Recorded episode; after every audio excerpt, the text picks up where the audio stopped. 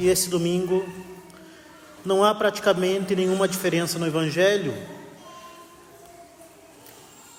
com exceção de que hoje ouvimos o relato feito de, por São Lucas, enquanto no domingo passado foi o relato de São Mateus. A Santa Igreja escolheu para a liturgia desses dois domingos o mesmo Evangelho da segunda vinda gloriosa de Cristo, o Evangelho do fim dos tempos. De forma que ambos os domingos tratam do fim do mundo, ou seja, o ano litúrgico termina e recomeça com a mesma temática, isto é, a segunda vinda de Nosso Senhor.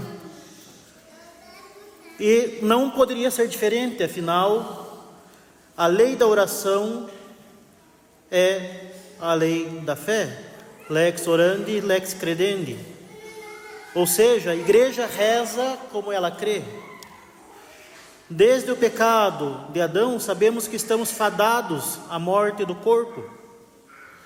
E desde a primeira vinda de nosso Senhor, sabemos que ele retornará em glória para julgar os vivos e os mortos.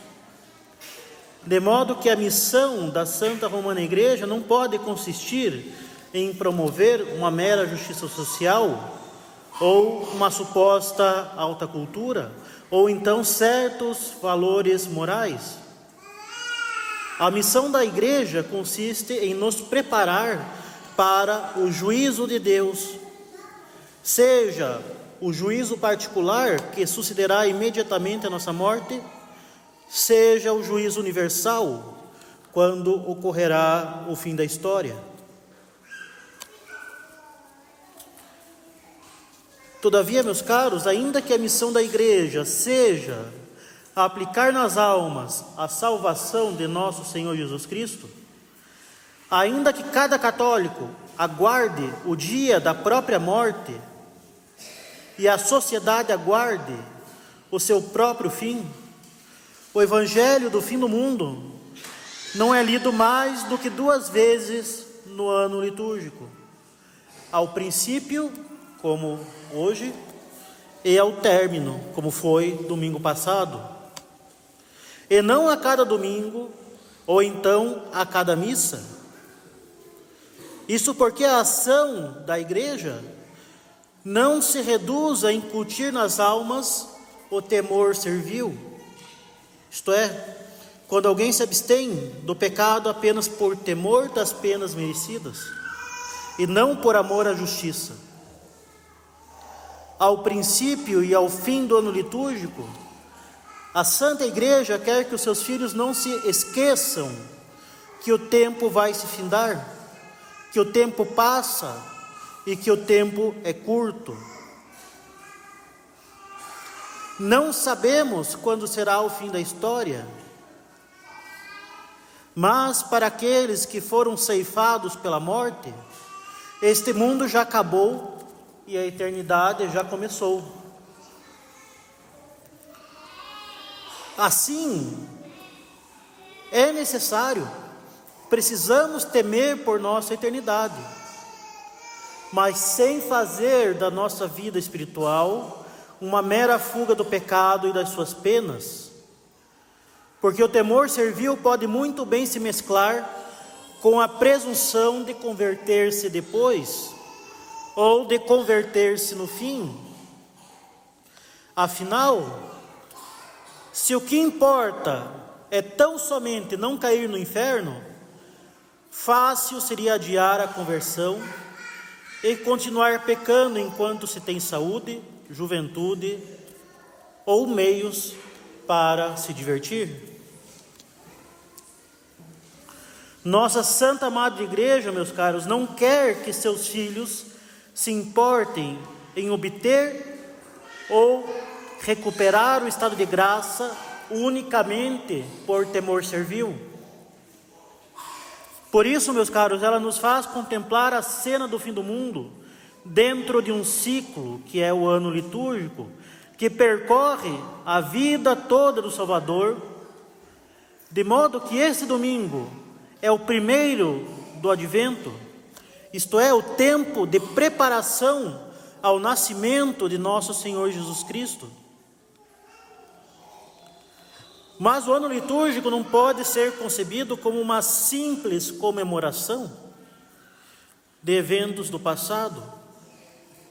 Não é uma mera retrospectiva,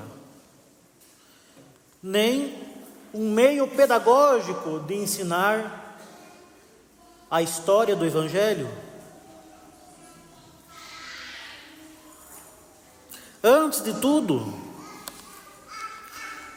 o ano litúrgico consiste na aplicação atual das graças anexas a cada mistério da vida do Salvador. Graças presentes no sacrifício do Calvário, uma vez que a paixão de Nosso Senhor contém todas as fases da sua vida, já que é a suprema expressão da caridade de nosso Salvador. E assim, cada vez que a missa é celebrada, é todo o mistério de Cristo que se torna presente pelo sacrifício eucarístico. Assim, meus caros, ao longo do ano litúrgico, a Santa Romana Igreja dispõe as riquezas de graça sintetizadas na missa, aplicando de maneira particular, no tempo litúrgico próprio a cada mistério, as graças do Natal, as graças da Epifania, as graças da Páscoa, as graças do Pentecostes e todas as demais graças do ano litúrgico. E assim torna-se evidente, meus caros, que a igreja não quer tão somente nos conduzir ou nos manter em estado de graça, ela não quer que nós mantenhamos esta mediocridade espiritual que mais nos atordoa, nos anestesia para que caiamos sem perceber no inferno, do que de fato nos mantém na amizade de Deus. Nada de mediocridade, nada de se contentar com não estar em pecado mortal nossa Santa Amada Igreja quer que cheguemos, como disse São Paulo, ao estado de homem perfeito, à estatura da maturidade de Cristo, fazendo-nos percorrer os mistérios da vida do Salvador, a fim de nos conformar a Ele. E isto não pode ser separado do estado de graça, como também disse São Paulo. Todos vós que fostes batizados em Cristo, vos revestis de, revestistes de Cristo. A graça do batismo não pode se estagnar. Não podemos viver numa mediocridade batismal, porque isso não existe, isso é contraditório. Se nós não tiramos frutos da graça, ela se esvai. Da mesma forma que uma horta que não produz frutos vai desaparecer. Se a nossa graça, se a graça que nós recebemos no batismo, na confissão, nos sacramentos, se ela não dar frutos, se ela não nos faz crescer na santidade, ela vai se esvair. O pecado mortal se aproxima cada vez mais. Meus caros, se nós acreditamos nos santos, se acreditamos também que recebemos um chamado à santidade desde o batismo, se nós acreditamos que esse chamado consiste justamente em nos revestirmos de nosso Senhor vivendo da sua vida, razão pela qual devemos ir à missa muito mais do que unicamente para cumprir um preceito, mas procurando lucrar as graças próprias de cada ato litúrgico e cada tempo litúrgico, nós devemos de fato, tomar propósitos concretos, nós devemos justamente colocar em prática essas graças e buscar de fato corresponder ao amor de Deus, que justamente veio até nós e, portanto, devemos nós ir até Ele. E isso é um convite para vivermos este belo tempo do advento com uma seriedade que eventualmente até então nos faltou.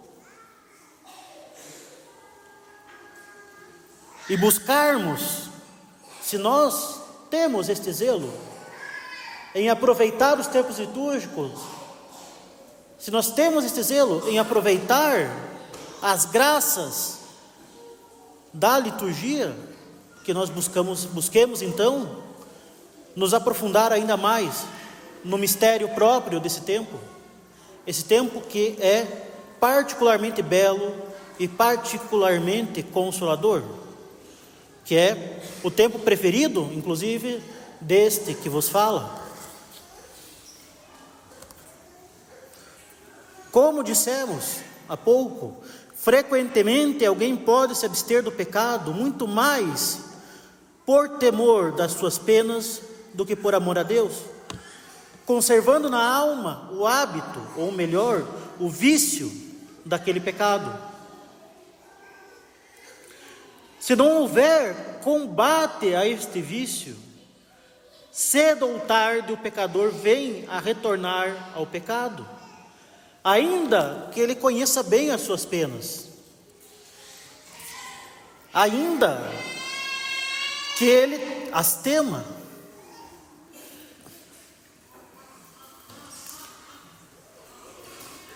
Quando este se apresenta à confissão, a teologia moral chama este penitente de reincidente, isto é, o que retorna aos pecados confessados por causa da ausência ou do pouco empenho a evitá-los. Justamente este penitente é aquele que muitas vezes encara a confissão como um pedágio, como uma formalidade para que possa se aproximar da comunhão, ou algo que vai por alguns dias consolar a consciência até a próxima queda.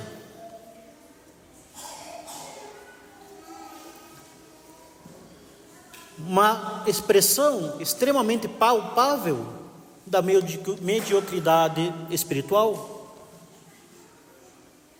Considerando as raízes fundas que certos pecados costumam causar, somente um esforço constante e disciplinado poderia extirpá-los das almas. O que pede justamente que a graça que a confissão dá, que os sacramentos dão, seja colocada em prática de forma constante, de forma concreta, com propósitos firmes e concretos. Enfim, que se aproveite a graça da confissão e a graça da comunhão. Caso se veja a comunhão e a confissão como meras formalidades dominicais, caso a graça da confissão e a graça da comunhão não sejam colocadas em prática, elas estão simplesmente sendo elas simplesmente estão sendo desperdiçadas. E a culpa dessas graças desperdiçadas, da misericórdia de Deus desperdiçada, só faz aumentar a culpa do penitente, só faz aumentar o enraizamento desses pecados em sua alma, só faz com que a sua conversão se torne cada vez mais difícil.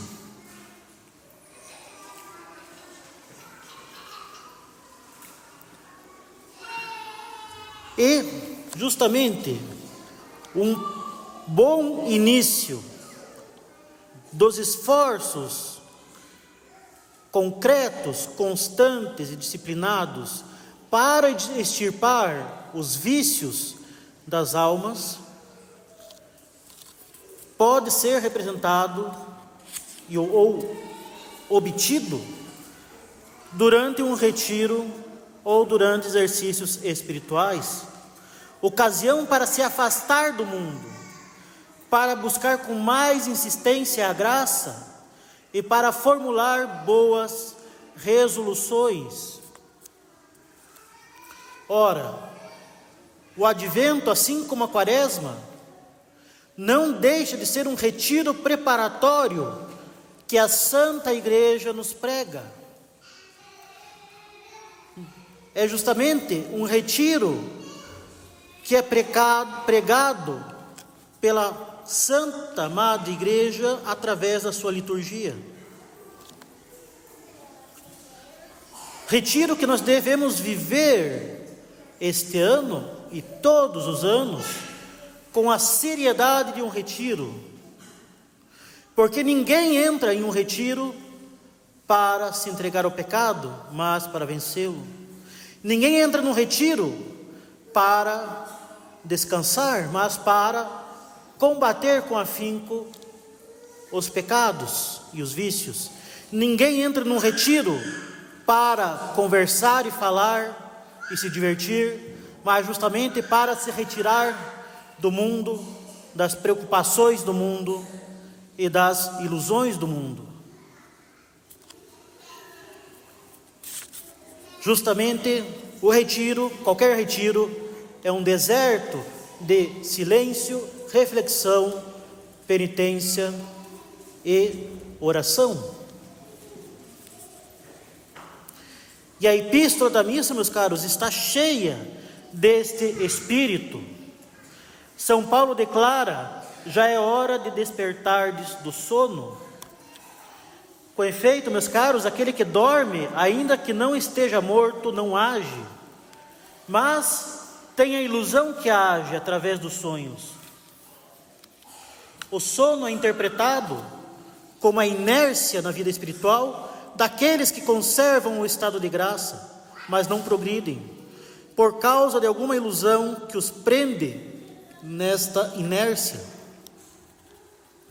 Assim como aquele que sonha tem a impressão de agir e fazer grandes coisas, quando na verdade não passa de uma fantasia da imaginação, aquele que se encontra no torpor da mediocridade espiritual acha que está cumprindo os seus deveres, quando na verdade está nada mais, nada menos do que tornando o pecado e os vícios ainda mais enraizados na sua alma. Assim no que concerne Assim no que concerne a nossa vida interior, sonhamos com a santidade em um dia vindouro, quando ainda somos bastante negligentes na oração. Sonhamos com a vitória sobre um vício, quando ainda não fugimos das ocasiões e não formulamos resoluções concretas para combatê-lo. Sonhamos em adquirir grandes conhecimentos em matéria de doutrina, quando ainda perdemos tempo com entretenimentos fúteis ou ociosidade. E devemos ter muita atenção, porque os sonhos se tornam ainda mais perigosos no que concerne o apostolado. Sonhamos em fazer grandes obras pela cristandade quando não estamos nos preocupando sequer em santificar a própria alma. Sonhamos em converter multidões quando não rezamos para pedir a graça da conversão dos outros. Sonhamos em extirpar as heresias da sociedade quando nosso apostolado se deixa fundamentar por pensadores que sabidamente não creem no que a igreja ensina pensamos justamente em estar fazendo grandes obras de informação, de, catequi, cate, de catequese, de advertências supostamente caridosas, quando sequer conseguimos rezar o terço diário. Se hoje a igreja nos apresenta o relato do fim do mundo, é para que despertemos deste torpor e nos levantemos sem tardar, sem tardar, porque, como disse São Paulo, a salvação está mais perto do que quando abraçamos a fé. E de fato, a cada dia, a cada hora, a cada minuto, a cada segundo que passa, nós estamos cada vez mais perto da nossa morte. Justamente estamos mais perto de morrer nesse exato instante do que no início da missa. Isso quer dizer que estamos caminhando sem parar para prestar contas de Deus, das graças que Ele nos deu e que nós aproveitamos ou jogamos fora.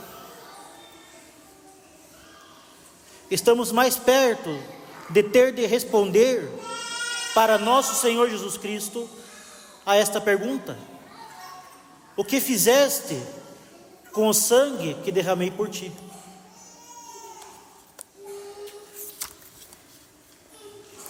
Se o Senhor está próximo, não temos tempo a perder. Por isso que a coleta da missa pede a graça de sermos livres dos perigos iminentes dos nossos pecados. Pois se continuarmos por mais tempo no sono da tibieza, da fraqueza, da preguiça, da ociosidade, da inconstância, enfim, da mediocridade, este sono se converterá rapidamente na morte da nossa alma. Durante esse retiro, que é o tempo do advento, devemos nos revestir das armas da luz, esperando a vinda daquele que é a luz de Deus, nosso Senhor Jesus Cristo. Por isso, encarando verdadeiramente esse tempo como um retiro preparatório para o Natal e um retiro preparatório para o início deste novo ano litúrgico, gostaria de propor um exercício espiritual, uma mortificação, uma mortificação intimamente conexa com o torpor em que nós costumamos viver. Este sono cheio de sonhos e ilusões prejudiciais. Justamente para que nós estejamos livres dos perigos iminentes dos nossos pecados, como pede a coleta da missa, para que estejamos livres de tantas coisas que nos prendem ao mundo, à nossa própria carne e ao demônio, que tenhamos uma verdadeira mortificação das mídias, uma verdadeira mortificação da internet e, sobretudo, uma verdadeira mortificação do celular. Tamanho é o mal que o vício do celular produz nas almas, que isso nos impede de tratar da fé e da moral apenas em termos abstratos, que nos obriga justamente a conselhos concretos e práticos para que as pessoas possam verdadeiramente aproveitar as graças da confissão e da direção espiritual. Que nós vivamos o advento como um verdadeiro retiro, como ele é por natureza. Que então façamos um esforço para nos retirarmos de verdade, nos retirarmos do mundo e de tudo que nos prende a Ele, de retirarmos de todas as solicitações aos prazeres imediatos, à satisfação imediata, da nossa carne, que nós não demos oportunidade para o demônio nos, aproveitar, nos apresentar tentações que nós sequer procuramos, mas que são inevitáveis quando atoa nas redes.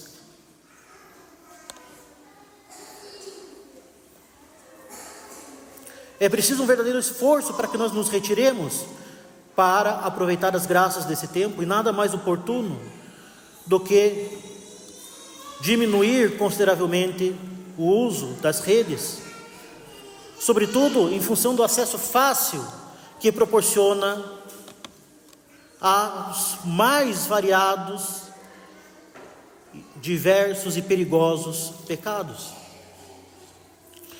Que façamos esse propósito de cortar a internet, especialmente à noite,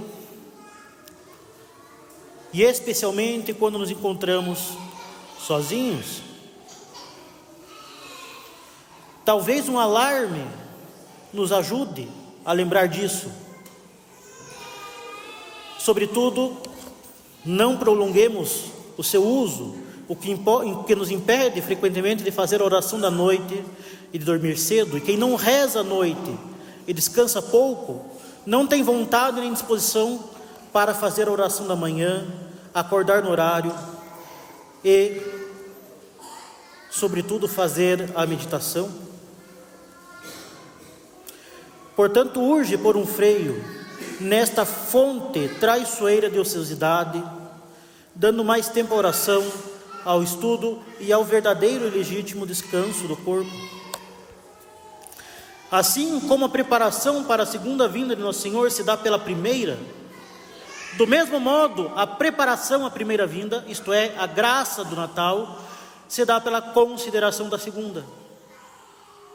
Estamos a cada instante que passa mais próximos do encontro com Nosso Senhor e não podemos fracassar nesta oportunidade que a Santa Madre Igreja nos dá de fazer do advento um verdadeiro retiro.